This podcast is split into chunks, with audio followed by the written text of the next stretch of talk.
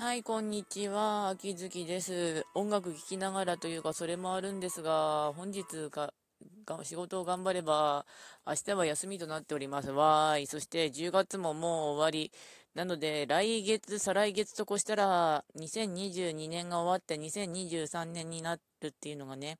早いなと思います。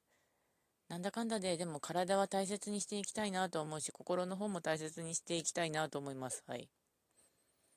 そうですね、最近の話題は、うーんとね、ツイッター見てたら、あのー、馬娘が、に疲れて競馬をやりは、だけが残ったって人がいた、いるっぽいんだけど、よくわからねえっていうか、最近、ソシャゲ1本削ったんですよ、やってたやつ。あのー、千住市ロードナイト。いや、あのー、環境が整ってればできたんだけどって言うとあれなんだけど、あの、うちのスマホ、これ、むちゃくちゃ容量がないんですよね。で、千住市ロードナイトが、一応頑張ればできたんだけれども、9GB ぐらい取ってて、あ、9GB でも私のスマホではむちゃくちゃ重いので、あの、無理だなって思って削ったんですよ。そしたら割とスッキリしたっていうか、なんでスッキリしたのかなと思ったんだけど、あの、ゲーム内容というか、ストーリーとかもボリューミーで面白かったんだろうけれども、そのストーリーをやるためにいろいろキャラクター鍛えたりするのに時間がなかったっていうか、あの、結局あの、スマホじゃないですか、結局。だから充電かかるから、あの、パソコンとかだったらずっと電気つけ、つなぎっぱなしだから、なんとかできたんだろうけれども、うん、あの、いっぱい動くのとかいらないから、本当にシンプルなやつにしてくれってなる時はあるんですね。うん。だから、ストーリーとか見たかったりするんだけども、追いつかないよ、容量が無理だよっていうのが多分、今のソシャゲなんだろうなってなるし、あと、ボリューミーすぎるっていうのもあるんだなと思いますね。あの、考えてみたら、ソシャゲは何本かやってみたんだけど、量を調整してこなすようにしてたんで、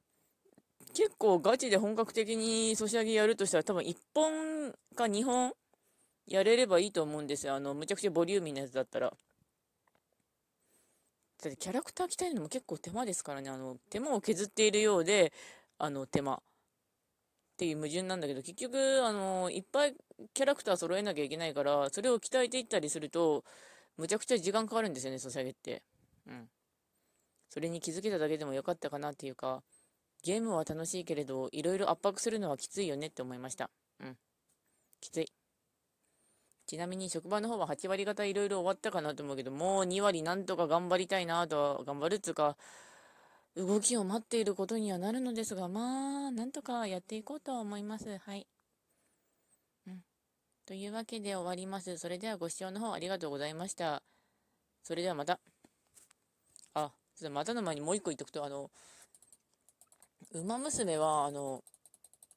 馬娘にしろ結局あの、ポケモンみたいなもんだから、あの、自分でゆるゆるやるんだったら別になんともないんだけど、それに対人戦とかが含まれるとすごく逆にきつくなるっていうタイプ。あるんですよね。あの、ガチで勝つには、あの、結局いろいろ犠牲にしなきゃいけなくて、それ、運も入ってくるから、疲弊しちゃうってやつ。では、それでは。